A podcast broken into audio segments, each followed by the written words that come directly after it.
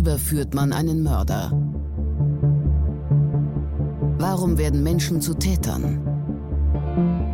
Und welche Abgründe können in jedem von uns stecken?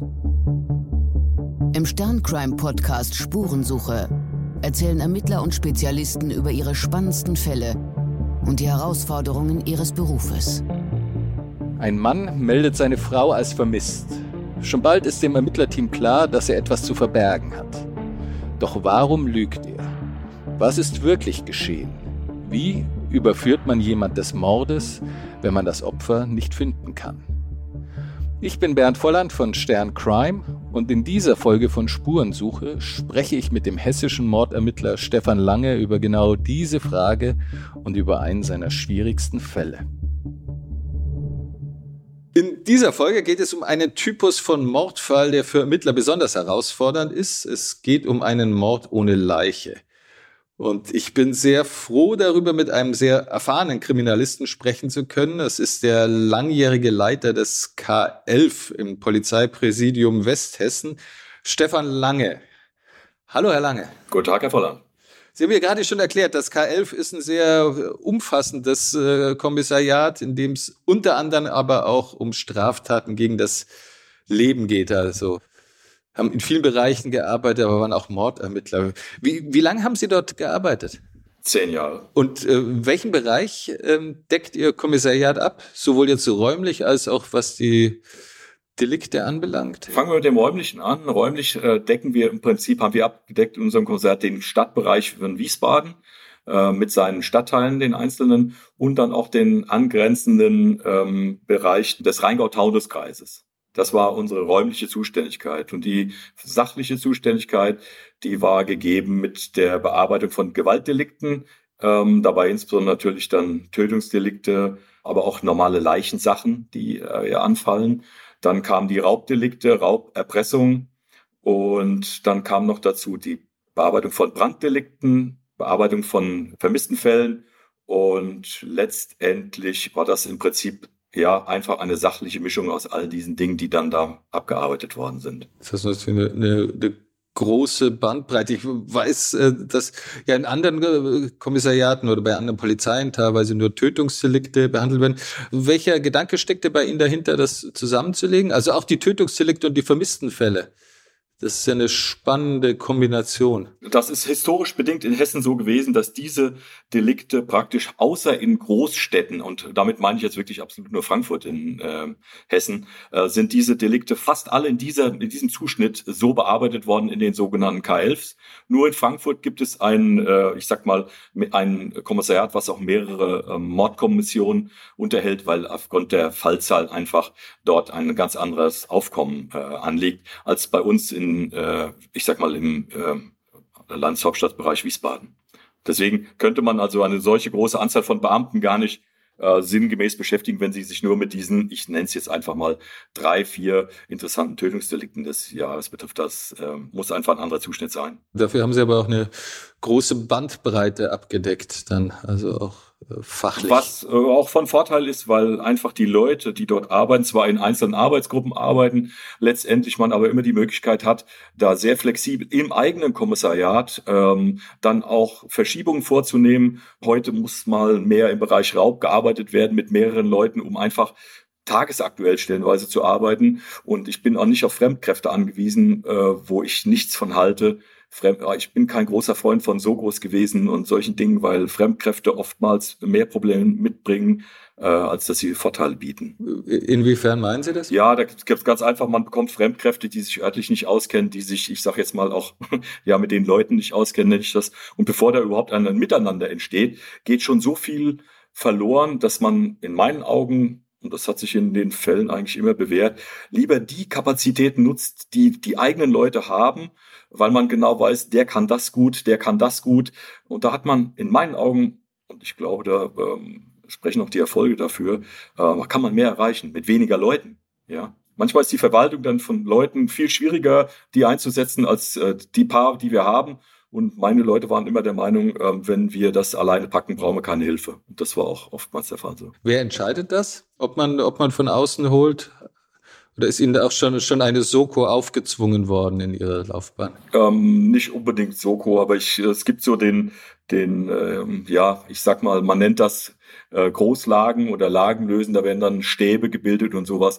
Und ähm, das habe ich nicht ganz so gerne gemacht in solchen Fällen. Und, und Sie haben sich eben auch mit vermissten Fällen befasst. Wie, wie, wie unterscheiden sich diese Ermittlungsbereiche, vermissten Fälle und Tötungsdelikte in Ihrer Arbeit? Ja, Gott sei Dank oft, ähm, weil Sie müssen so sehen, bei vermissten Fällen, da können Sie, ich habe das schon mal äh, in einem Interview der Zeitung gesagt, in drei Sekunden alles falsch oder alles richtig machen. Und zwar sind es diese drei Sekunden, die Sie sich für eine Entscheidung nehmen. Und ich sag mal, es gibt natürlich auch äh, Richtlinien, an die man sich hält. Also alle vermissten Fälle von Kindern, und das ist egal, wie alt die sind, bis 14, sollte man mit absoluter Priorität sofort bearbeiten. Und die kommen auch dann sofort in die Zuständigkeit der Kriminalpolizei während vermissten Fälle von Erwachsenen, über so einen wollen wir ja reden, und das spiegelt auch dieser Fall ganz gut dar, zunächst einmal von der äh, örtlichen zuständigen Dienststelle, Polizeidienststelle aufgenommen werden. Die Leute werden dann entsprechend, ähm, ich sag mal, in das Fahndungssystem eingestellt, aber jeder ab 18 hat das Recht der freien Aufenthaltsortswahl, äh, so dass man da einfach eine Abstufung vornimmt. Man kommt natürlich dann zu bestimmten Kriterien wie also über 18 Jahre, wenn Leute über 18 Jahre vermisst werden, wie, ähm, ich sag mal, krankheitsbedingte Vorgeschichten oder aber möglicherweise angekündigte Suizid oder sowas. Das fällt dann äh, direkt in den äh, Zuständigkeitsbereich der Kriminalpolizei. Aber wie, wie verhindert man das, das beim Ausfilten vorher? Ne? Das ist ja dann besorgt, der Angehörige, Partnerin, Partner rufen an, ähm, oder auch Eltern, mein Kind ist aber zwar schon volljährig und, und ist heute nicht nach Hause gekommen, die rufen ja erstmal auf der Wache an. Genau. Wie, wie filtert man denn da gut aus? Also ich, weil es gibt so viele, ich, ich kenne diese Geschichten natürlich jetzt bei uns aus dem Heft bei Crime, wo natürlich dann ähm, auch nur über Fälle dann geschrieben wird, bei denen es tatsächlich dann auch eine, zu einer Straftat äh, gekommen ist, beziehungsweise eine Straftat dahinter steckte. Und, und da hat man das schon relativ häufig, dass die Angehörigen sich nicht ernst genommen fühlten und sich eben dann hinterher auf tragische Weise rausstellte, dass es auch wirklich wichtig gewesen wäre, sie ernst zu nehmen. Wie filtert man das raus? Hm, vorher. Wäre schön, wenn man da eine allgemeingültige Aussage treffen kann. Das ist so ein bisschen Bauchgefühl. Aber das ist bei uns im Prinzip ganz gut gewesen, weil wir durch, dadurch, dass wir zwei ich sag mal, explizit arbeitende vermissten Sachbearbeiter hatten, äh, hatten die einen guten Draht zu den Wachen. Und wenn die Wachen gemerkt haben, oh, da könnte was in Schieflage sein, dann ist das manchmal nur ein Anruf nach dem Motto hier, was ist eure Meinung? Und dann kann man schon, sag ich mal, schon Zeit gewinnen, was das betrifft. Und äh, ja, in diesem Fall, über den wir jetzt ja sprechen, kam das zunächst erstmal nicht dazu, äh, was aber auch wirklich, ich sag mal, ja, gar nicht äh, äh, anzusprechen gewesen ist. Das war der normal übliche Ablauf eines vermissten Menschen über 18 Jahren. Bevor wir zu dem Fall dazu kommen, wie, wie häufig kommt es denn vor, dass sich äh, vermissten Fälle äh, tatsächlich dann später als Mordfall entpuppen? Ja, das wäre schön, wenn man das sagen könnte, oder wäre nicht schön, wenn man das sagen könnte. Ich kann Ihnen sagen, wir hatten innerhalb von, in diesem Raum, über dem auch der Zeitraum, in dem auch dieser Fall jetzt reinfällt, innerhalb von drei Jahren hatten wir drei vermissten Fälle, die dann tödlich äh, in einem Gewaltdelikt geendet sind. Tatsächlich auch in einem, in einem Gewaltdelikt. Ja, zweimal Mord und, also, und einmal Totschlag. Ja, Sie haben es schon angesprochen, der Fall, über den wir heute sprechen, der begann auch als ähm, vermissten Fall. Und äh, in gewisser Weise kann man sogar sagen, ja, es ist bis heute noch, denn ähm, vom Opfer fehlt weiterhin jede Spur. Es ist also ein, ein Mordfall ohne Leiche, ein Mord ohne Leiche. Ähm, wie häufig ist Ihnen das äh, begegnet im Lauf Ihrer Karriere? Ja, ich habe jetzt diese drei Fälle angesprochen. Genau diese gleiche Konstellation hatten wir auch äh, in den anderen beiden Fällen, dass einfach jemand vermisst gemeldet worden ist und wir nur in einem Fall äh, relativ schnell die Leiche auffinden konnten und in dem zweiten ist erst nach anderthalb Jahren im Prozess äh, dazu gekommen ist, dass der Täter benannt hat, was er mit der Leiche getan hat. Er hat sie nämlich verbrannt. Also auch dort hätten wir die Leiche niemals gefunden. Was, was ist die besondere Herausforderung, wenn man in einem Mordfall ermittelt, in dem man erstmal gar keine Leiche hat, sondern nur starke Hinweise, dass äh, der Mensch aufgrund eines Tötungsdeliktes verschwunden ist? Und auch keine Hinweise, sondern also wir reden jetzt über diesen Fall. Ähm, das ist mehr Bauchgefühl gewesen. Da, ich sag mal, da passte etwas nicht.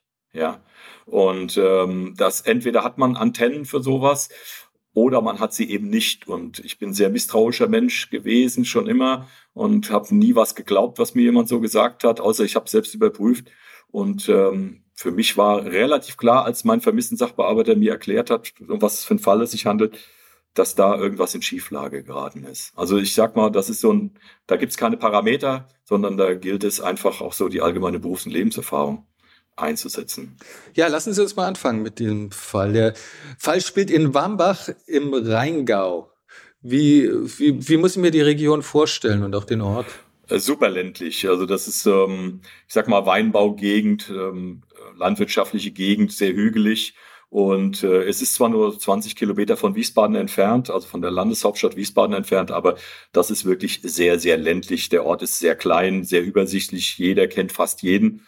Und der nähere Tatort war dann ein Neubaugebiet in diesem Ortsteil Wambach.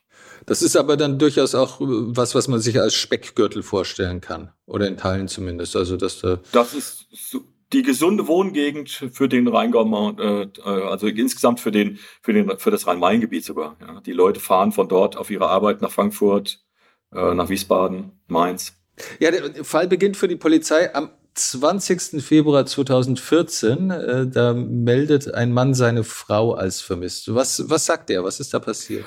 Ja, der Mensch ist auf die Wache gekommen, beziehungsweise hat angerufen, hat gesagt, er ist aus, von einer Dienstreise aus Paris zurückgekommen und äh, seine Frau, die sonst üblicherweise zu Hause ist, äh, wäre nicht aufzufinden. Und es, er würde neben seiner Frau auch noch sehen, dass also die Schuhe, ein paar Wanderschuhe und auch eine Jacke von ihr fehlen würden.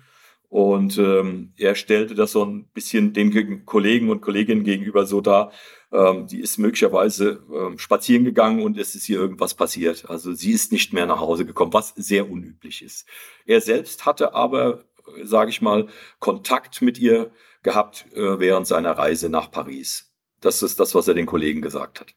Okay, und, und wie wurde dieser, diese Vermisstenanzeige erstmal aufgenommen? Also ernste Sache oder warten Sie erstmal, ist eine erwachsene Frau? Nein, nein, nein, das, da muss man schon mal schauen. Das haben die Kollegen dann auch gemacht. Sie sind mit dem äh, Anzeigerstatter, also mit dem Ehemann dann hinten nach Hause gefahren, haben sich alles angesehen, auch die Eltern der Vermissten. Also auch dort hat er äh, gesagt, hier, ähm, äh, eure Tochter, also meine Frau ist nicht da, wisst ihr über ihren Aufenthaltsort Bescheid? Die waren dann natürlich entsetzt und sind aus einem ähm, ja, nicht weit entfernten Ort dann angereist und haben dann zusammen mit ihm praktisch, ja, und der Polizei das, ich sag mal, das Haus und das Gelände eigentlich schwach abgesucht, so im ersten Zug. Und wann wurden Sie dann eingeschaltet? Wir haben das dann, ich sag mal, am nächsten Tag erfahren und haben uns dort dann praktisch mit eingebracht in die in die ähm, Suche, weil ich sag mal, die Kollegen der Schutzpolizei, die haben ganz anderen Aufgabenzuschnitt und haben uns das dann wirklich auch sehr zeitnah übergeben, damit wir dann mit unserer Erfahrung einfach diese Dinge äh, angehen können. Das heißt also Geländeabsuche mit Hunden, mit, äh, ich sag mal, auch Hubschrauber und solche Dinge. Das haben wir dann auch initiiert. Was war, was war Ihr erster Eindruck, als Sie selber dort angekommen sind? Also sowohl vom Haus und vom Ehemann, von der Situation, Ihr Bauchgefühl, das Sie vorhin auch schon ansprachen. Ich war nicht direkt an dem Tag da, äh, sondern habe äh, andere Dinge gemacht, aber ich habe, als mir würde das immer sehr eng vorgetragen. Ähm, ich habe bei sowas schon immer ein ganz, ganz schlechtes Gefühl gehabt. Ja. Es gibt ganz wenig Fälle, wo ein vermisster Mensch grundlos geht. Das gab es alles schon. Es gibt so die Leute, Sie kennen die Geschichten, der Mann geht zum Zigaretten holen und kommt nie wieder oder kommt nach zwei Jahren wieder. Ähm, was auch passiert, aber ähm, in einem solchen Fall Eltern, ganz enges Verhältnis und ähm, ich habe gleich ein ganz schlechtes Gefühl gehabt. Und was, was war Ihr erster Eindruck von dem Ehemann? Da ich ihn nicht persönlich kannte, zunächst einmal, ich habe ihn ja später kennengelernt, äh, habe ich mir alles so schildern lassen und äh, das ist so ein Mensch gewesen, den ich so geschildert bekommen habe, so sehr unauffällig und sehr, ja, wie soll ich sagen, zurückhaltend. Das ist ja alles nicht schlecht, aber ähm, ich glaube, das war so viel vorgespielte Gesellschaft, also vorgespieltes Glück. Und da werde ich immer hellhörig. Mhm. Also es war auch Ihr Eindruck dort, dass Sie sehr, also sehr wohlhabend und, und alles auch sehr auf Penibilität bedacht, aber. Aber alles nur vordergründig und äh, es war schwer dann dahinter zu schauen. Ja, sie haben da festgestellt, dass da kein Leben war in dem Sinne. Wie gesagt, ich war nicht gleich am ersten Tag da, aber das, was mir so geschildert worden ist, und das hat uns dann natürlich auch ja zu einem Entschluss gebracht, wirklich mit ähm, ja das nicht als einfachen vermissten Fall zu betrachten, wo jemand über 18 nicht nach Hause kommt, sondern mit aller Intensität äh, zu arbeiten. Aber erstmal haben Sie in einer vermissten Sache ähm, ermittelt. Die ganze Gegend abgesucht, dann einen Tag nichts gefunden, zwei Tage nichts gefunden. Da was sehr schwierig ist, weil das Haus von ähm, der Vermissten liegt praktisch direkt am Waldesrand. Ein ausgedehntes Waldgebiet hinten dran. Also gäbe auch viele Möglichkeiten. Man hätte auch von einem Unglücksfall ausgehen können, dass jemand spazieren geht, sich den Fuß vertritt oder wie auch immer und in eine sogenannte hilflose Lage gerät.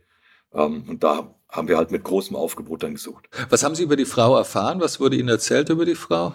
Die Frau wurde uns als ganz normaler Mensch äh, ähm, beschrieben, äh, sehr häuslich, äh, sehr darauf bedacht, dass äh, alles in Ordnung ist, sehr ordentlich.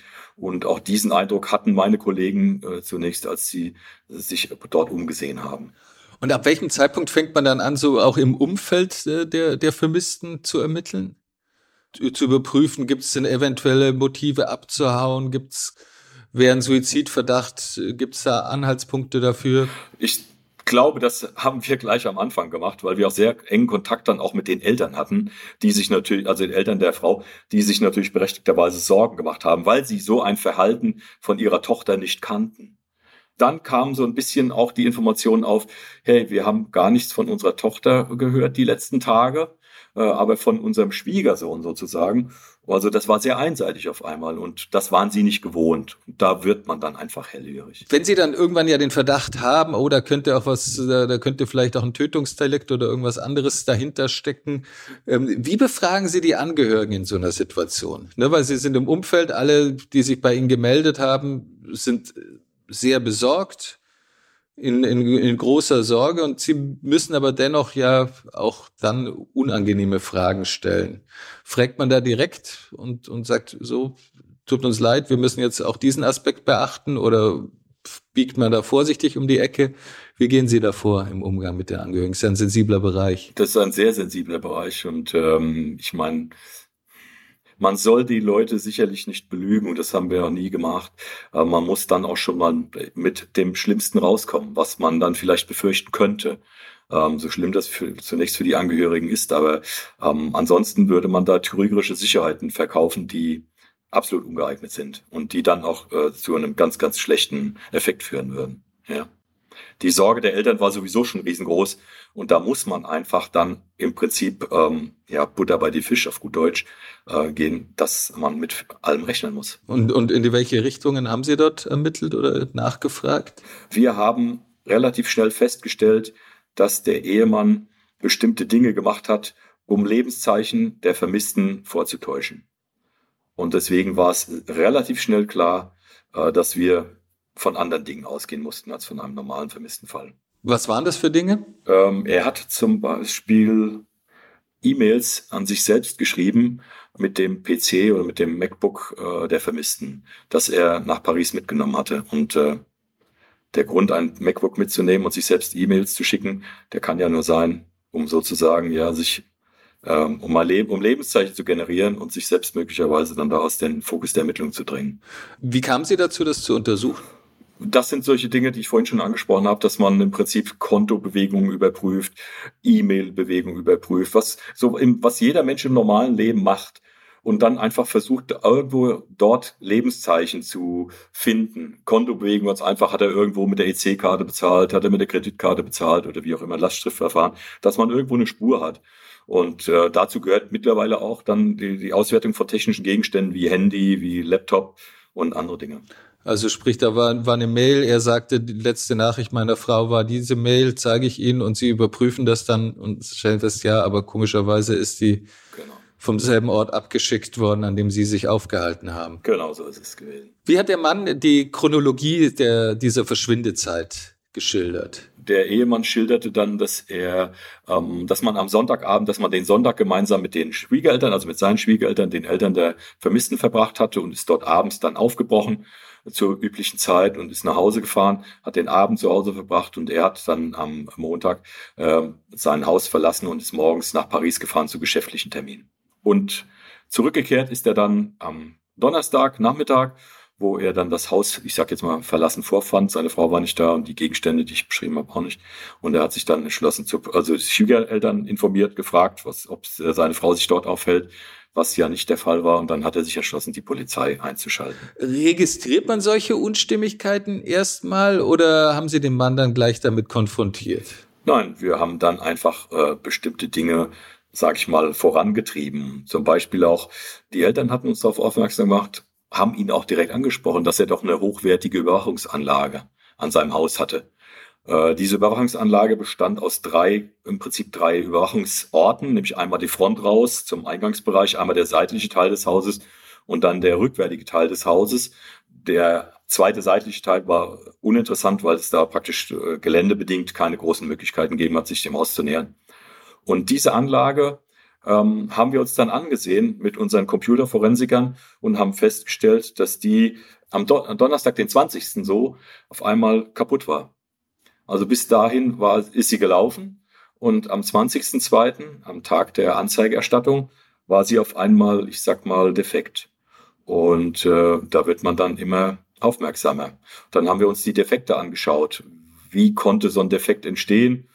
durch ganz normalen, ich sage jetzt mal Verschleiß oder wie auch immer. Und da hat unser äh, Forensiker festgestellt, nein, diese Anlage wurde also bewusst manipuliert. Also das ist ein sehr, sehr deutliches Indiz gewesen, dass er dort manipuliert hat, aber es sagt auch, dass Sie sich auf die, den Ablauf, wie er ihn geschildert hat, eigentlich gar nicht mehr verlassen können. Wie haben Sie versucht, den normalen Ablauf dieser Verschwindetage zu rekonstruieren? Da muss ich jetzt ein bisschen weiter ausholen, um das zu erklären, weil das in mehreren Etappen erfolgen konnte, nur einfach aus Grund der technischen Gegebenheiten. Ähm, wir haben gesehen, dass die Anlage entsprechend manipuliert ist. Wir haben aber festgestellt, dass Daten nicht gelöscht worden sind, sondern dass die einfach, Sie müssen sich vorstellen, Sie haben ein Buch mit einem Inhaltsverzeichnis, Sie reißen alle Seiten raus, schmeißen die in einen Eimer, mischen die durch und äh, haben alle Seiten auch mit den Inhalten drauf, aber das Inhaltsverzeichnis fehlt. Das ist einfach weg. Und äh, so dass wir im Prinzip, ich sage es jetzt mal so ganz laienhaft, im Prinzip uns jede Seite hätten einzeln nehmen müssen, äh, um den Sinn herzustellen und dann auch wieder im Prinzip das, die Gesamtschau äh, dazu haben.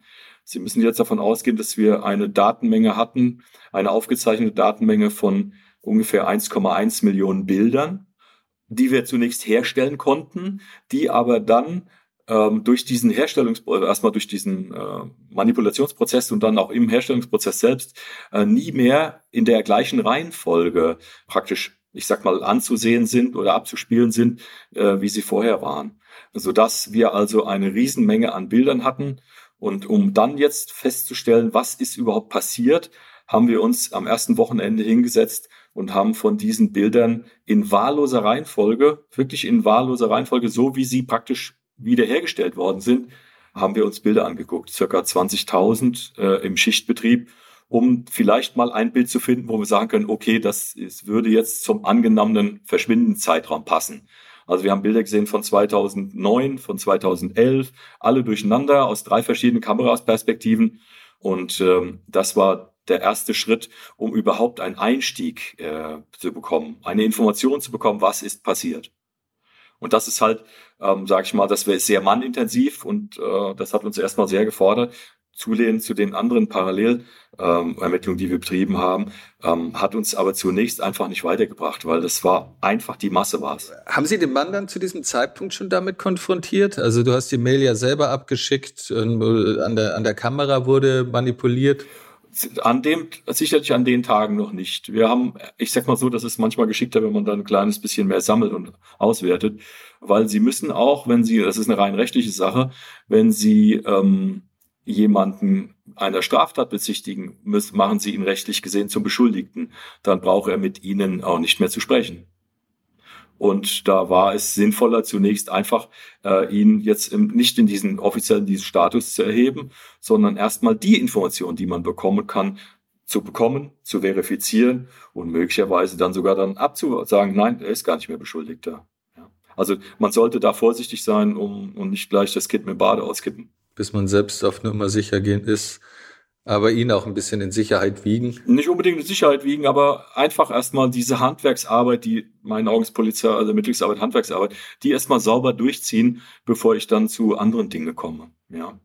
ich kann ja auch schnell mal auf der falschen Pferde sein und jemand falsch, falsch äh, beschuldigen und das ist dann äh, sehr unschön in solchen Situationen. Sie haben aber auch zu dem Mann selber dann ermittelt und zu der Beziehung. Was haben, was haben Sie dazu rausgebracht? Auch das war schwer, weil den Mann kannte früher ja niemand. Das ist ein gebürtiger Franzose gewesen aus dem, ich sag mal, Grenzbereich äh, zu Deutschland und im Saarland, äh, der aus einfachsten Verhältnissen stammte, der Koch gelernt hat und sich selbst also ein bisschen hochgearbeitet hat, der dann nach Frankfurt gekommen ist, dort auch in Restaurants gearbeitet hat, hat dann über eine Online-Plattform äh, die Vermisste kennengelernt, man hat sich ineinander verliebt äh, und äh, sie haben dann, äh, ich glaube 2010, glaube ich, war es geheiratet und haben dann ähm, ja ihren Lebenstraum erfüllen können, was einen natürlich gewundert hat, wenn als Koch sich eine Millionenvilla baut äh, auf äh, Millionen Grundstücken. Und ähm, da haben wir dann festgestellt, dass er so ein Selfmade-Typ war, der sich über berufliche Erkenntnisse hier gelangt hat im Bereich von, von Spam-Mails, Auswerten, Verkaufen. Ähm, das hat, da hat er erst Informationen abgeschöpft bei einer anderen Firma, um sich dann selbstständig zu machen und dann erfolgreich dieses Gewerbe zu betreiben. Also man konnte schon sehen, dass der äh, Ehemann ähm, ja zwei Persönlichkeiten, also eine, die er nach außen trägt und eine, die er innen zeigt, ähm, äh, darstellen konnte. Wie sahen diese beiden Persönlichkeiten aus? Nach außen hat er sehr den, den, den braven, den ruhigen, den verständnisvollen äh, gegeben. Wir haben aber so insbesondere im geschäftlichen Bereich gehört, ähm, dass er auch sehr anders auftreten konnte, energisch auftreten konnte, laut werden konnte und solche Dinge. Was haben Sie über die Beziehung des Paares erfahren? Ja, auch da muss ich wieder sagen, ich glaube ja nie was, was ich so höre. Ähm, ja, nach außen war alles sehr heiler Schein. Nach außen war Schein, äh, heiler Schein, auch wie gesagt, wir haben ja nicht viele Informationsquellen gehabt, außer den Eltern, die verlässlich natürlich Informationsquelle waren, eine Informationsquelle waren. Die Nachbarn hatten so gut wie keinen Kontakt zu dem Ehepaar. Also da waren nicht viele Informationen rauszuholen. Die haben sehr abgeschottet und auch äh, sehr, ja, ihr eigenes Leben geführt in innerhaus, also in-haus. Er selbst hat, sag ich mal, ganz oft äh, zu Hause arbeiten können, online äh, seine Geschäfte machen können und so, dass sie auch keinen Grund hatten, irgendwo ähm, rauszugehen und auch am örtlichen Leben haben sie überhaupt nicht teilgenommen.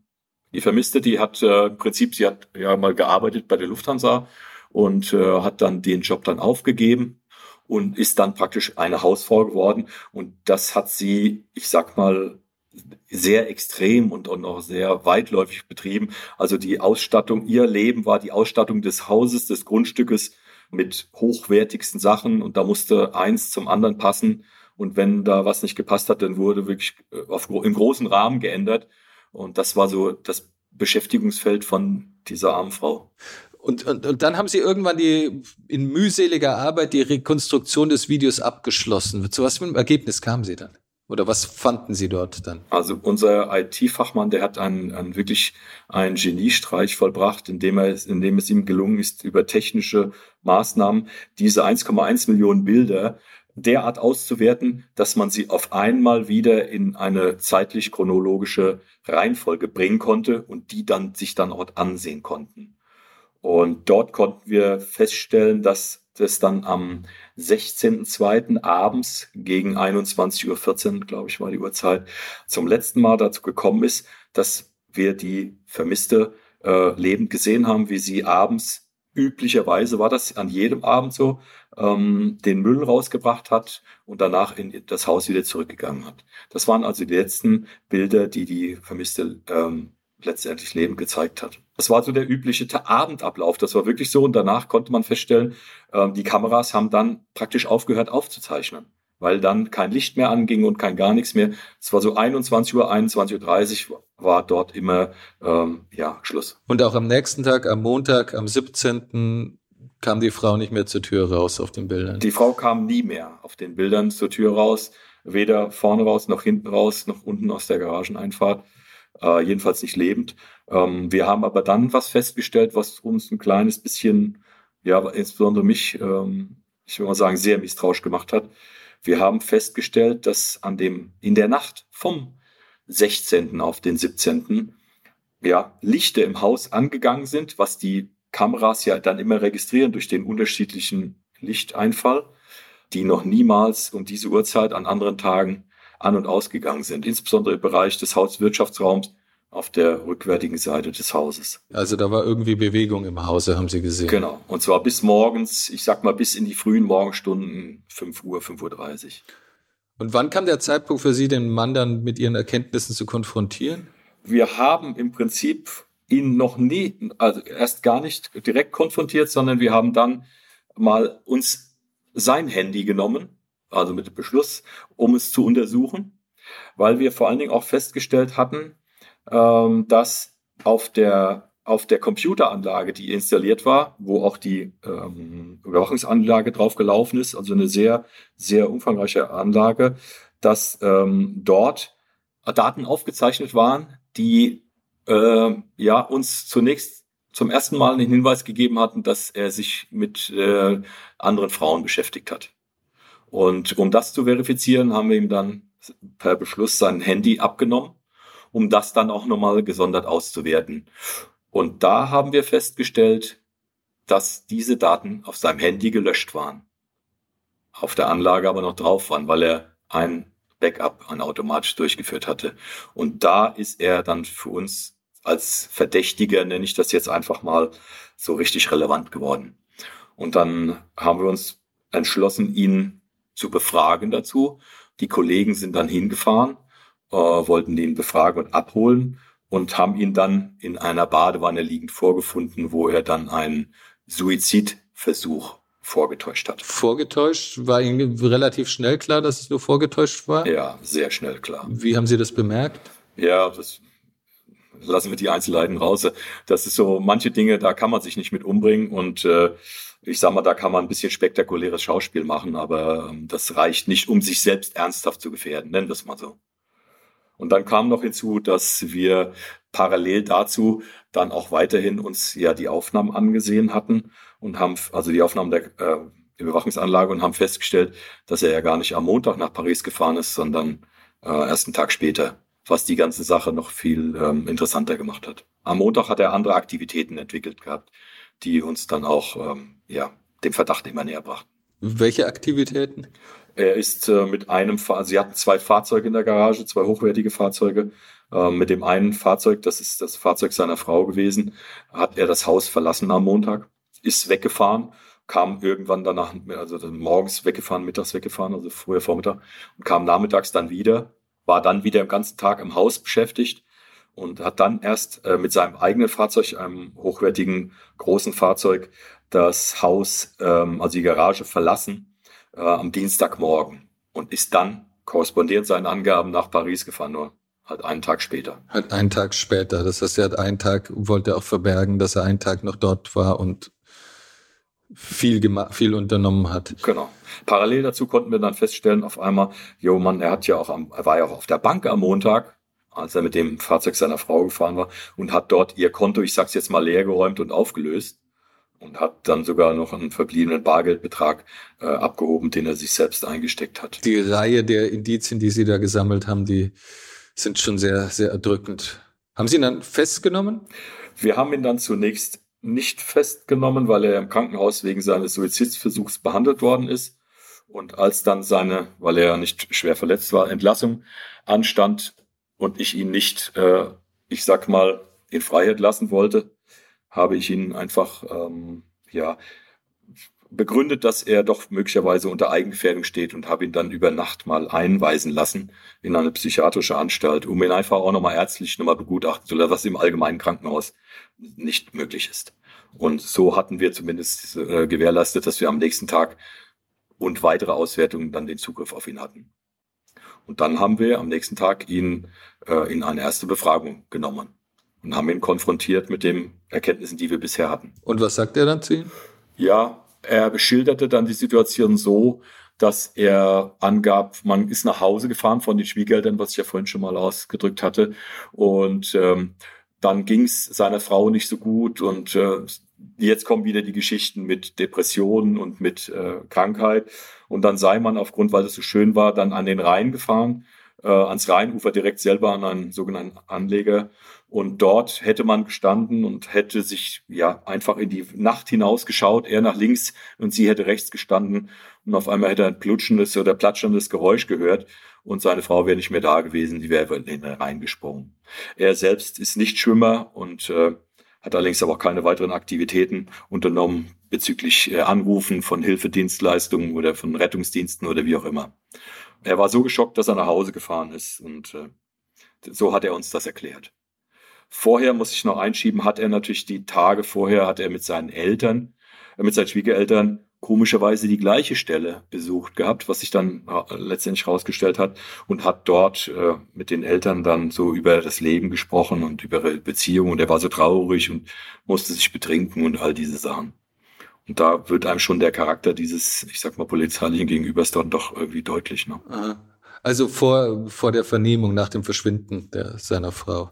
Genau. Also die, die Schwiegereltern dorthin geführt und genau. auch tränenreich. Genau. Ohne das zu erwähnt zu haben, aber einfach, man muss sich überlegen, den gleichen Ort nennt er, den, mit denen er den, ähm, mit den äh, die Schwiegereltern, mit denen er die aufgesucht hat. Also ja, er ist da sehr, sehr ähm, einfallsreich gewesen. Wir haben ihn dann praktisch als Beschuldigten belehrt und dann äh, hat er ja dann das Recht, nichts mehr zu sagen und auch äh, Rechts, einen Rechtsbeistand zu konsultieren. Und das hat er auch getan und hat dann keine weiteren Angaben mehr gemacht. Hat er noch zuvor irgendwas dazu gesagt, warum er sie denn anfangs angelogen hat? Nein. Auch keine Erklärung dafür, dass er keine Polizei gerufen hat, äh, keinen Rettungsdienst? Nein. Das hat er, er hat wirklich danach nie mehr mit der Polizei gesprochen. Die Geschichte, die, die er erzählt, ist natürlich in der Glaubwürdigkeitsskala jetzt nicht ganz oben. Aber haben Sie das trotzdem einmal sicherheitshalber überprüft? Oder auch manchmal kommt es ja, glaube ich, auch vor, dass die Leute sich zwar eine Geschichte ausdenken, aber, aber trotzdem der Tatort äh, derjenige, der Ort auch ist, von dem sie sprechen, auch wenn sie eine ganz andere Story dazu erzählen. Also Sie müssen äh, ähm, wissen, wir haben dann natürlich zwei ja, oder mehrseitig einfach gearbeitet. Wir haben uns natürlich dann das Haus wirklich von oben bis unten angeschaut, zunächst einmal nach üblichen Spuren eines Gewaltverbrechens. Ja, wir sind davon ausgegangen, dass es sich äh, um ein Tötungsdelikt handelt und beim Tötungsdelikt entstehen Spuren und nach diesen typischen Spuren haben wir das Haus wirklich, ich sag mal, von links nach rechts auf rechts gedreht und haben nichts gefunden, aber auch wirklich gar nichts. Ähm, zusätzlich haben wir natürlich versucht, seinen Angaben nachzugehen ähm, und haben an der Stelle, wo die Vermisste ins Wasser gegangen sein sollte, zu tauchen. Das war witterungsbedingt und strömungsbedingt zu dem Zeitpunkt absolut nicht möglich. Ähm, aufgrund der, da wäre es zu einer großen Gefährdung der eingesetzten Kräfte gekommen, sodass die äh, zu Recht dann auch gesagt haben, das können wir jetzt nicht machen. Wir müssen ein anderes Strömungsverhalten des Rheines abwarten. Es ist so, der Rhein ist ein fließendes Gewässer und wir haben oftmals Vermisste, wenn die dann wirklich im Wasser, äh, ins Wasser gegangen sind. In anderen Fällen hat man die Tage später, Wochen später, äh, stellenweise nah, stellenweise entfernt auffinden können. Also es ist ganz selten so, dass jemand ähm, im Wasser wirklich für immer verschwindet. Ja, das ist sehr selten. Ich will nicht sagen, es ist auszuschließen, aber es ist mehr als selten. Und ähm, auch diese, da haben wir natürlich unseren Fahndungsraum wesentlich erweitert mit internationaler Fahndung. Der Rhein fließt ja äh, auch durch andere Länder und äh, haben also wirklich unseren Fahndungsraum auch dahingehend erweitert und auch abgesucht, die Rheinufer in unserem Bereich, einfach wenn man nahelegen würde, hier ist es zu einem, zu einem Kontakt am Ufer gekommen, ähm, haben wir also wirklich alles abgesucht, um auszuschließen, dass nicht doch äh, irgendwo die Leiche möglicherweise dann als Leiche, die am Tötungsdelikt zum Opfer gefallen ist, doch äh, zu finden ist. Also es ist selbstverständlich, dass man da wirklich alles absucht, was es nur geht. Parallel dazu haben wir natürlich andere Dinge betrieben, Ermittlungen, ich sag mal, ich habe die Steuergeräte seines Autos ausgewertet, ähm, habe festgestellt, der Suizidversuch, der war mehr als kläglich. Also die, er wollte es auf drei Arten versuchen, aber das allein am Steuergerät eines Autos konnte man feststellen, dass das äh, zeitlich schon überhaupt nicht hingepasst hat. Also die Geschichte von ihm gerät immer mehr ins Wanken. Dann kamen die ersten Erkenntnisse, was er dann in Paris gemacht hat. Was war das? Das korrespondierte mit dem dann wieder, was wir bei der Auswertung seines Handys festgestellt hatten. Also bei nicht da der Auswertung seines Handys, sondern bei der Auswertung des Backups seines Handys. Er selbst hat ja bewissentlich sein Handy gelöscht gehabt.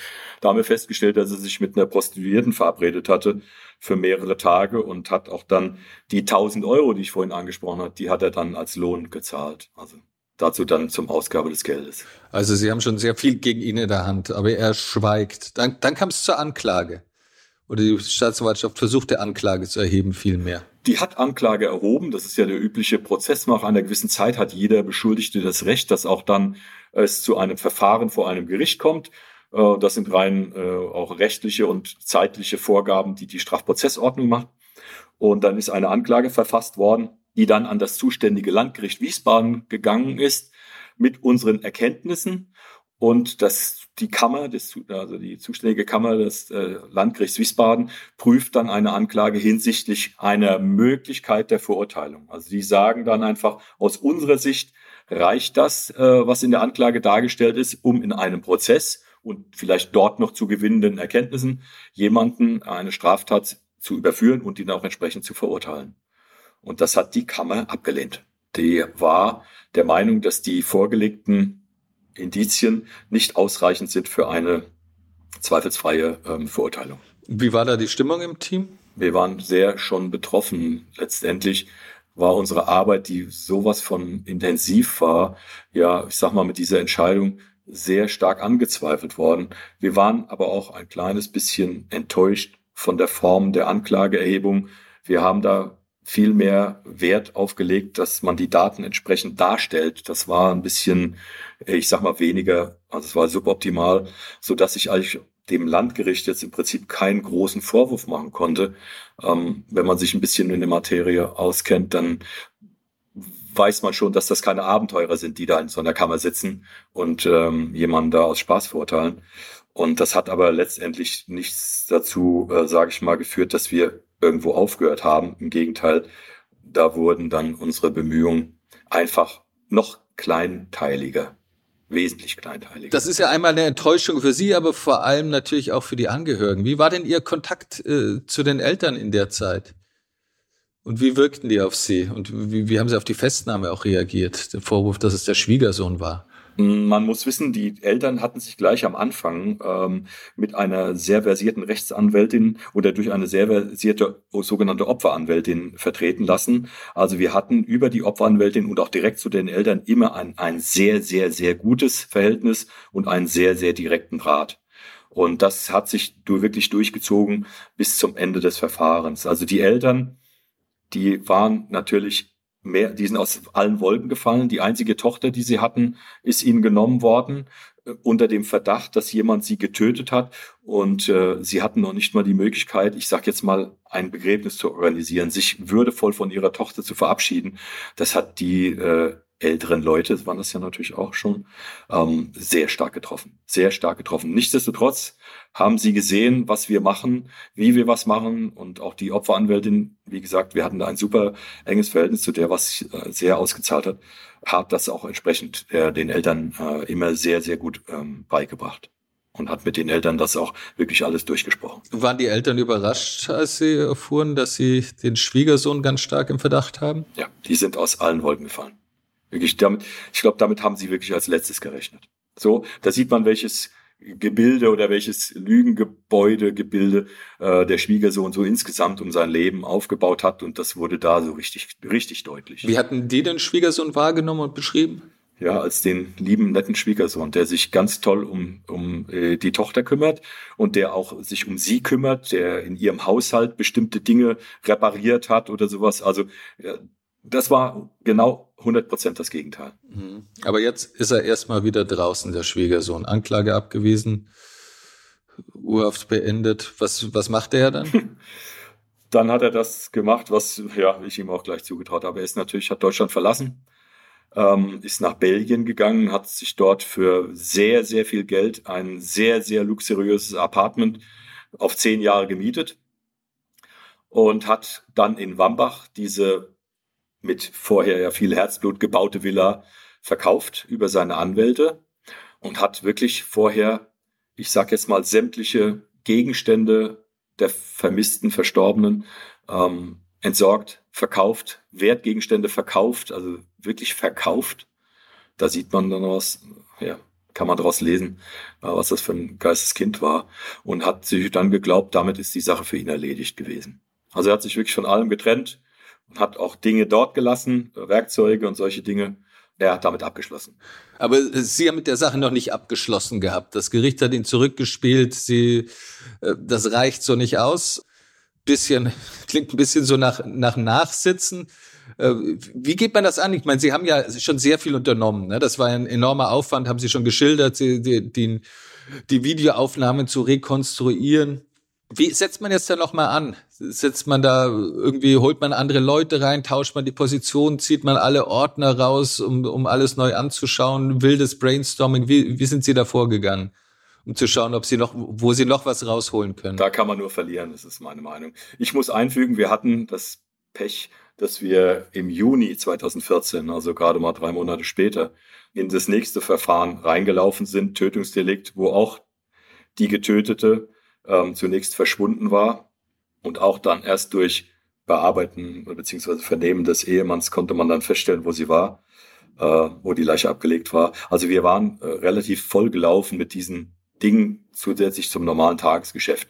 Und nichtsdestotrotz haben wir uns nicht aufgegeben, was das betrifft, weil wir einfach der Meinung waren und äh, das hat sich ja dann letztendlich auch gut äh, dargestellt, dass wir das alleine packen. Also was haben wir gemacht? Wir haben praktisch wieder bei Blatt 1 angefangen und haben uns alles nochmal angesehen. Und mir ist dann auch mal aufgefallen, äh, als ich mir angeguckt habe, die Daten, die wir haben, man muss davon die deutsche Rechtslage sehen, dass man ja im Gegensatz zu anderen Ländern, ich nehme jetzt mal Frankreich, wo wir feststellen konnten, wann er mit seinem Fahrzeug nach Paris rein, also den Weg von Deutschland, Grenzübertritt nach Paris gefahren ist, wo er dort geparkt hat, wo er was bezahlt hat, wo er Maut bezahlt hat und all diese Dinge, die haben wir ja in Deutschland nicht. Also haben wir, habe ich mir angeschaut, was habe ich für Daten, die ich benutzen kann, um seinen Reiseweg sich nochmal anzuschauen, weil ähm, Deutschland, Frankreich, also ist jetzt keine besondere Strecke, aber man kann ja mal schauen, was da so los ist. Und dann habe ich festgestellt, dass er praktisch die übliche Route gefahren ist, äh, hier praktisch hier im Südwesten von Deutschland, dass man dann äh, den Grenzübertritt macht im, im, Saarland und dann von dort nach Paris fährt. Und dort habe ich festgestellt, dass er auf dem deutschen Gebiet noch zwei Pausen gemacht hat.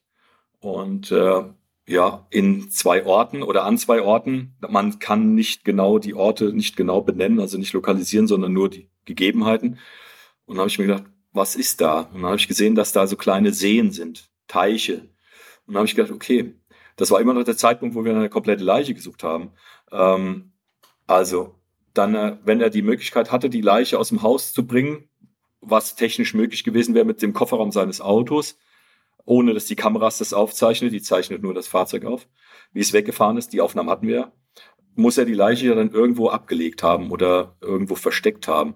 Und dann habe ich die ersten Seen mir angeschaut, die ihn so geartet waren, dass man sie erreichen kann mit dem Fahrzeug, dass man eine Leiche ungesehen da nachts hinbringen kann. Wir wussten ja Dienstagmorgen Uhrzeit, also allzu viel Zeit hatte er nicht.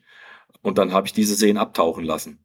Und wir haben mit großem Aufwand da mehrere Seen abgetaucht, haben aber leider nichts gefunden. Parallel dazu habe ich versucht festzustellen, ist er irgendwo auf der Fahrt, ich sag mal, essen gegangen, hat er was bezahlt, hat er getankt oder wie auch immer, um einfach diese diesen Weg zu verdichten. Und dabei konnten wir feststellen, dass er, das ist leider Gottes buchestechnisch äh, damals so gewesen, dass also weit nach der Zeit, wo wir die erste Anfrage an die Bank äh, gestellt hatten, und Sie wissen ja, Bankenanfragen sind nicht ganz so ganz so einfach, ähm, dass er dort auf einmal Buchungen, dass die Buchungen dort registriert worden sind, äh, dass er am nächsten Tag nach dem Verschwinden seiner Frau, also vor der Fahrt nach Frankreich, in einem Baumarkt etwas eingekauft hat. Also das heißt, das ist eine Buchung, äh, ein Einkauf, den Sie zuerst gar nicht auf dem Schirm hatten, weil der erst Tage, weil es erst Tage später gebucht wurde und in den Auszügen dann so aussah, als hätte das Sehr Tage, okay. Also als Lastschriftverfahren, da braucht man manchmal je nach Wochenende, Bankdat und äh, Tag äh, dann drei, vier Tage und äh, diesen Zeitraum hatten wir uns auch vorher gar nicht angeschaut, weil er erstmal nicht relevant war. Letztendlich ja auch, wie gesagt, der Beschluss das nicht hergegeben hatte. So, und dann habe ich festgestellt, dass er also in einem, in einem Baumarkt, im örtlichen Baumarkt in Wiesbaden etwas gekauft hat. Und dann haben wir natürlich äh, geschaut, das konnten wir im Baumarkt dann feststellen, was er dort gekauft hat. Und da ist mir dann, ich habe es ja schon mal gesagt, das ist wie Schuppen vor die Augen gefallen, weil er ein Werkzeug gekauft hat, was ich durch Zufall als Handwerker mir selbst vor einem Vierteljahr gekauft hatte. Und da habe ich genau gewusst, also für mich gewusst, was er getan hat. Nämlich damit hat er die Leiche zerteilt. Was war das für ein Werkzeug? Das ist ein sogenanntes Multitool. Das ist ein Werkzeug, ich nenne es jetzt mal eine Vibrationssäge. Also man kann dort durch hochfrequentes Vibrieren des Werkzeuges, äh, kann man Schnitte, sägen, trennen und solche Dinge machen. Äh, was man damit nicht machen kann, man kann dort, man kann damit kein weiches Gewebe schneiden. Also man, Sie können das Ding auf den Arm setzen das wackelt rum, das mehr passiert nicht.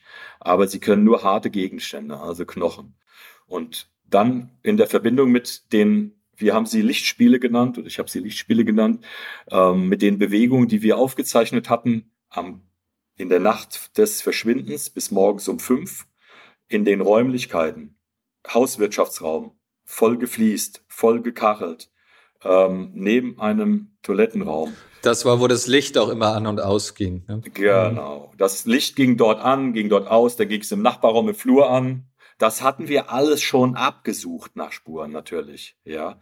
Dann haben wir das nochmal abgesucht. Und, Aber äh, Sie haben dort nichts gefunden dort erstmal. Aber das hat mich dann auch nicht verwundert. Also parallel zu dem, zu dem Multitool hat er auch noch ähm, sogenannten Zementschleierentferner gekauft und auch zwei Zinkeimer, also verzinkte Eimer, mit denen man üblicherweise ich sag jetzt mal, brennbares Gut raustragen kann. Ähm, aber interessanter war in meinen Augen der, der Zementschleierentferner, weil der geeignet ist, aufgrund seiner Beschaffenheit als Säure, ist ja normalerweise zum Kalklösen äh, gedacht, aber also kalkhaltigen Substanzen, aber er vernichtet dadurch auch eiweißhaltige Substanzen. Und das ist halt, das sind Substanzen, die äh, menschliches Gewebe darstellen. Also er war sicherlich als Putzmittel bewusst gekauft worden, um Reste abzuputzen auf säurehaltige Basis, die eiweißhaltigen Spuren. Sie hatten das Haus ja vorher schon, schon gründlich durchsucht. Hatten Sie da irgendwelche Spuren für, für eine Gewalttat oder Blutspuren gefunden? Nein, wir hatten keine Spuren für eine Gewalttat, die mit entsprechendem ähm, Spurenbild äh, hatten wir finden können. Und wir hatten auch keine entsprechenden Werkzeuge für eine Gewalttat finden können. Aber der jetzt, wo Sie diesen diesen Zementschleierentferner, äh, den, den Kauf des Zementschleierentferners wussten, war ihnen klar, woher das kommt. Genau. Also ich, für mich war klar, was er für was er dann dieses, also diese Säure benutzt hat, haben könnte, nämlich für die ähm, Vernichtung von entsprechenden Spuren, die bei einer Gewalttat entstehen insbesondere dann in gekachelten Räumen, wo, wo es natürlich dann umso leichter ist, dann auch Spuren, sag ich mal, zu vernichten. Dann haben Sie sich das Haus nochmal gründlich angeschaut. Dann haben wir, der, das Kuriose war, das Haus war verkauft worden an einen Menschen, der dort auch eingezogen ist mit seiner Ehefrau, oh, der auch sehr viel Equipment übernommen hat, unter anderem auch Werkzeuge und ich sag mal äh, Gartenstühle und solche Dinge. Und wir haben natürlich mit sehr Zustimmung von ihm äh, das Haus dann nochmal durchsucht im Hinblick auf Werkzeuge und haben dann sämtliche Werkzeuge, die geeignet waren, ähm, um einen Menschen, um einen Körper, menschlichen Körper zu zerteilen, haben wir dann mitgenommen. Äh, unter anderem auch ein Multitool. Das äh, Multitool, das Sie gefunden hatten, entsprach das dem, das im Baumarkt auch kurz nach dem Verschwinden gekauft wurde? Ja, das war schön. Wir konnten ermitteln, dass dieses Multitool praktisch zwei, drei Monate vor der, wir konnten also den Herstellungsweg verfolgen, aus Ungarn hier nach Deutschland zur Firma Hornbach, so dass es auch da keine zeitliche ähm, Problematik gab, wobei äh, der Beschuldigte später im Prozess da nochmal versuchte, eine Trugspur zu legen. Aber das Multitool konnte man so erklären. Das muss das gewesen sein, was er gekauft hat. Welche, welche Trugspur legte er? Er selbst hatte so ein Multitool vorher schon gehabt. Und wir konnten das feststellen, dass ähm, durch Angaben seines Schwiegervaters, dass der Schwiegervater das auch schon bei ihm ausgeliehen hatte. Also er selbst war im Besitz eines solchen Gerätes und äh, der Schwiegervater hatte es ausgeliehen und da stand, entstand natürlich die Frage, ja, warum hat er dann noch eins gekauft? Und die Frage, warum er es noch eins gekauft hat, die haben wir danach durch die Untersuchung, die wir dann eingeleitet haben, beantworten können. Was, äh, also die Untersuchung an dem Multitool? Genau. Das Multitool, wie auch die anderen Werkzeuge, die spurentechnisch jetzt mal außen vor bleiben, haben wir dann natürlich sofort zum äh, Landeskriminalamt zur ähm, Untersuchung gegeben. Und dort kamen dann die äh, über nicht für mich nicht überraschenden Ergebnisse raus, dass mit dem Multitool ähm, oder dass an dem Multitool mannigfaltige Anhaftung von menschlichem Gewebe und Blut waren. Und zwar auch an Stellen, die normalerweise nicht mit Blut benetzt werden, wenn man es normal bedient. Also Sie haben, Sie haben Blutspuren am Multitool entdeckt. Welche Art waren diese Blutspuren? Ähm, also erstmal, es waren nicht nur Blutspuren, sondern es waren auch Gewebsspuren. Und diese Gewebsspuren sind äh, durchs LKA untersucht worden hinsichtlich der ähm, einer Bestimmung, ähm, zu welchem Menschen sie gehört haben. Und äh, da konnte man anhand der DNA-Analyse feststellen, dass das Blut- und Gewebsanhaftungen waren, die zweifelsfrei der vermissten Britta B. zugeordnet werden konnten. Okay, die auch dann aufgrund Kauf, des Kaufs des Gerätes zu einem Zeitpunkt drangekommen sind, wo sie doch eigentlich gar nicht mehr zu Hause war, nach Aussage des Mannes. Sehr richtig, genau. Okay, und, und, und das waren auch nicht nur irgendwie so ein kleiner Bluttropfen hier, wo man sagen kann, okay, da hätte sich jemand verletzt beim Werkeln? Nein, nein, nein. Das war vor allen Dingen an einer Stelle, ähm, die war, naja, entscheidend dann auch für das Gericht war, ähm, praktisch die verdeckt war von dem üblichen Arbeitsbereich. Also dass äh, diese Stelle, da konnte nur Gewebe drauf drankommen, wenn man ein Werkzeug, ein Schneidwerkzeug gewechselt hätte oder hat. Und ähm, dadurch ist dann, sind diese Antragungen entstanden. Ähm, ich muss noch dazu sagen, wir hatten ja schon mal eine Blutspur gefunden, die DNA-mäßig der, Verur äh, der, Verurteilte, der äh, Vermissten zugesprochen werden konnte. Und zwar war das gleich am Anfang der, bei der Untersuchung seiner Fahrzeuge. In dem großen Kofferraum seines großen Fahrzeuges konnten wir eine Blutspur finden, die zweifelsfrei der Vermissten zugeordnet werden konnte, was aber da zu dem Zeitpunkt dargestellt worden ist als normale Verletzung bei Gartenarbeiten Rosen schneiden, geschnitten, gekratzt und dann Antrag. Also das jetzt korrespondierte ein bisschen mehr zusammen. Ja. Jetzt äh, erklärt sich auch, warum er dann nochmal ein Gerät gekauft hat. Ähm, aber er hat dann offensichtlich das Falsche entsorgt. Er hat das Falsche entsorgt. Er, er, also er wollte ein neues Multitool kaufen ja, und äh, benutzte das und, und wollte es dann verschwinden lassen. Man findet sein altes, an dem findet man nichts, weil er es nicht benutzt hat und hat es dann wohl verwechselt, oder? Ist das richtig, habe ich das richtig verstanden? Sehr richtig. Er hat sein, also vermutlich das alte weggeschmissen, in dem Glauben, dass es das äh, Tatwerkzeug war, beziehungsweise das Werkzeug, was er benutzt hat dafür. Und äh, hat dann das neue weggestellt, was wir dann bei der Durchsuchung finden konnte. Ich glaube auch, dass er noch ein zweites Werkzeug benutzt hat, äh, vermutlich äh, als Versuchsträger da nachts aber das hat zu viel Spuren verursacht, äh, so dass er das auch mit weggeschmissen hat. Da haben wir nur entsprechende Zubehörteile gefunden, die darauf hindeuten, dass er ein solches Werkzeug gehabt hat. Das war eine Kreissäge. Und damit erklärt sich auch, wie er sie unbemerkt abtransportieren konnte, weil er die Leiche vorher, vorher zerteilt hatte. Wie erklärt sich das jemand, der, der ja so akribisch plant, einerseits und ähm, einen solchen Fehler begeht? Kommt Ihnen das häufiger unter? Äh, jein. Man muss die Persönlichkeit dieses Menschen sich betrachten, äh, die ja auch durch eine Gerichts, durch eine vom Gericht bestellte Psychiaterin begutachtet worden ist, äh, was immer nur auf freiwilliger Basis geht. Aber das hat äh, sehr gut funktioniert. Äh, weil er sich davon was versprochen hat. Man hat festgestellt, dass er narzisstisch äh, geprägt ist, dass er ein sehr großes Ego in bestimmten äh, Bereichen hat und dass er, ich nenne es jetzt einfach mal auch zur Selbstüberschätzung geneigt hat. Und ich glaube, das ist so betrifft oder das betrifft so oder das drückt am besten das aus, wie er sich da wohl auch gefühlt hat. Er hat sich sehr überlegen gefühlt, uns gegenüber, aber auch anderen gegenüber. So hat er sich so im ganzen Leben auch, glaube ich, bewegt, äh, auch was seine geschäftlichen Aktivitäten betrifft. Also das war ein roter Faden letztendlich. Und äh, das hat ihn dann, sage ich mal, das hat ihn den Kopf gekostet. Jetzt kam, jetzt hatten Sie ihn, jetzt kam es doch noch zum Prozess. Jetzt kam es zum Prozess vom, vom Landgericht äh, Wiesbaden, zu einem reinen Indizienprozess. Er hat äh, keine Angaben zu keinem Zeitpunkt gemacht, weder bei uns noch im Prozess selbst. Seine Rechtsanwälte versuchten dann noch, äh, ja, ich sag mal, mit so den üblichen Taktiken unsere Beweisketten oder diese Indizienketten zu sprengen was ihm äh, absolut nicht gelungen ist. Und ähm, das Landgericht Wiesbaden hat ihn dann verurteilt. Wie, wie erklärten denn die Anwälte auch seine, seine Lügen und seine Vertuschungsversuche? Die waren ja nicht von der Hand zu weisen. Ne? Also, dass er sie als vermisst gewältet hat, obwohl er behauptet hat, sie ist ins Wasser gesprungen. Äh, das Manipulieren an den Geräten, Schicken der Mail, das war alles nicht von der Hand zu weisen. Wie, Wie erklärten Sie das im Kontext mit seiner möglichen Unschuld?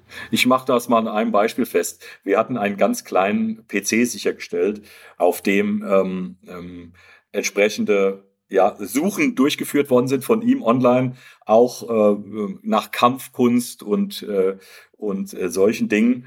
Und ähm, dann hat man festgestellt, dass dieses Gerät äh, früher einer Judo-Kämpferin, einem jungen Mädchen, die Judo äh, betrieben, äh, gehört hat und die hatte es dann gebraucht, verkauft und er hat das Ding einfach gebraucht, äh, benutzt als Server, als kleinen Server.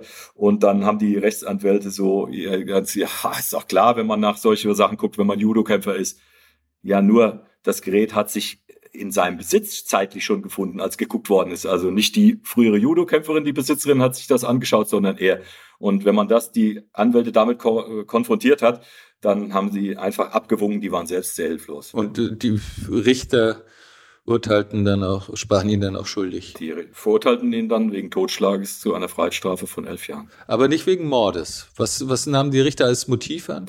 Als Motiv Motiv, sag ich mal, das haben wir rausgearbeitet, war sicherlich die finanzielle ähm, oder sag ich mal, der, es waren finanzielle Motive. Er wollte das von ihm erwirtschaftete Geld absolut nicht teilen. Er hat ja auch entsprechende, ähm, ich sag mal, Recherchen im Internet betrieben bezüglich Scheidung, äh, Finanzverteilung und Aufteilung und solchen Dingen. Ähm, neben den Recherchen, die er noch betrieben hat bezüglich Töten eines Menschen, bezüglich Angriffe gegen den Hals und solche Dinge. Ähm, die Richter haben dann als Motiv, wenn sie dann überhaupt Motiv, ein klares Motiv sehen wollten oder konnten, äh, sicherlich dann den finanziellen Aspekt ähm, und auch sein, seine Abkehr praktisch von ihr und äh, der Zuwendung zu anderen Damen als Motiv angenommen. Wovon ging die Staatsanwaltschaft aus? Von Mord oder von Totschlag? Das Verfahren wurde wegen Mordes angeklagt, aber ähm, es ist auch dann von der Staatsanwaltschaft auch als Totschlag gewertet worden weil man die Mordwerkmerkmale einfach nicht nachweisen konnte. Also Habgier genau. oder Heimtücke. Habgier zur Verdeckung einer Straftat, genau.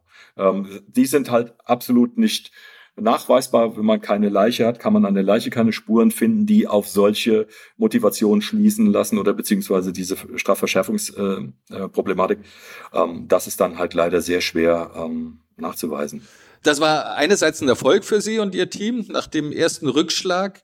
Aber andererseits das Gericht hielt es eben nicht für erwiesen, dass ein Mordmerkmal vorliegt und die Leiche der Frau war immer noch nicht gefunden. Hat das Ihre Freude über den Erfolg einen Beigeschmack verliehen? Ich muss so sagen, also das Wort Erfolg gefällt mir in dem Zusammenhang eigentlich nicht so gut. Ich habe das nie als Erfolg gesehen, wenn wir etwas äh, aufgeklärt haben.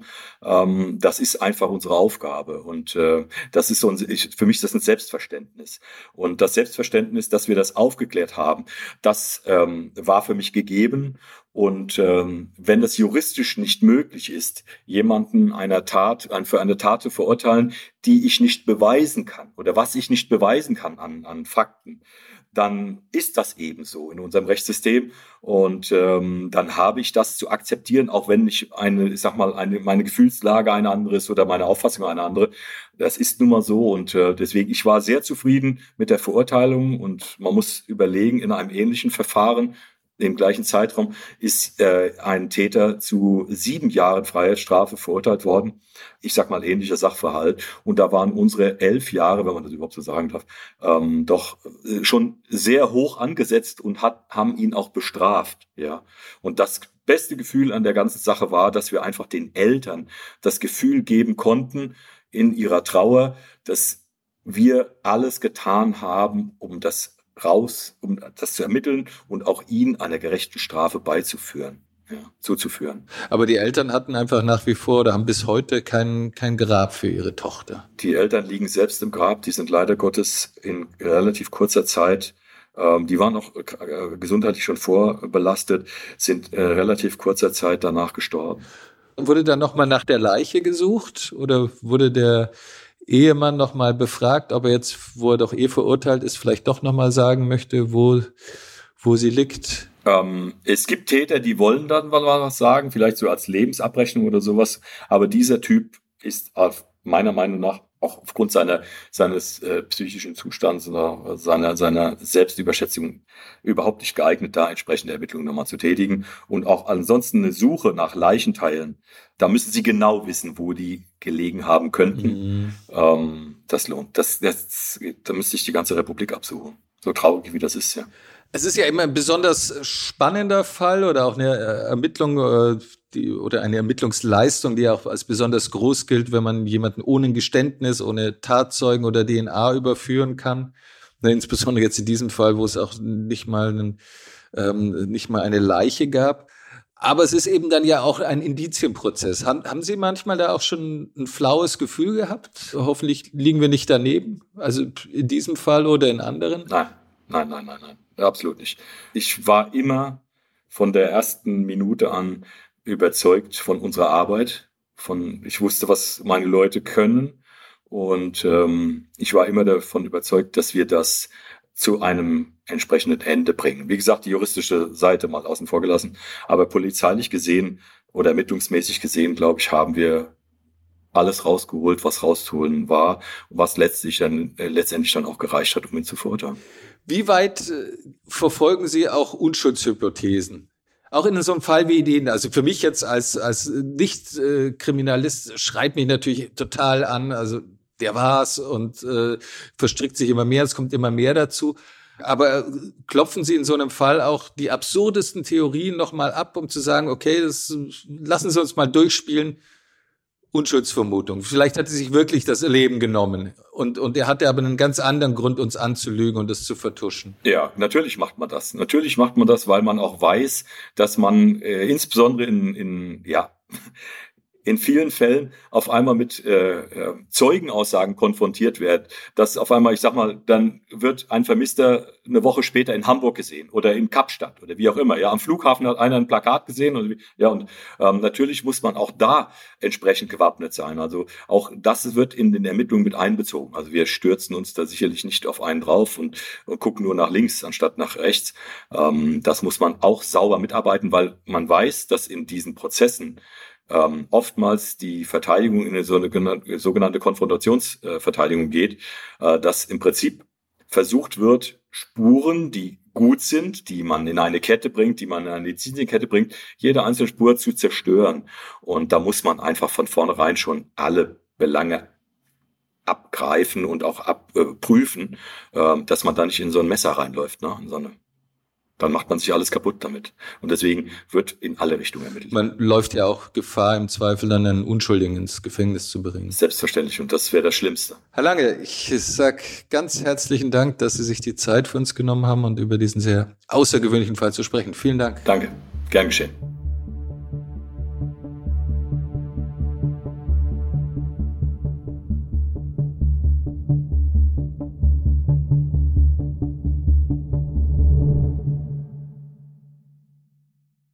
Dieser Podcast ist eine Produktion der Audio Alliance.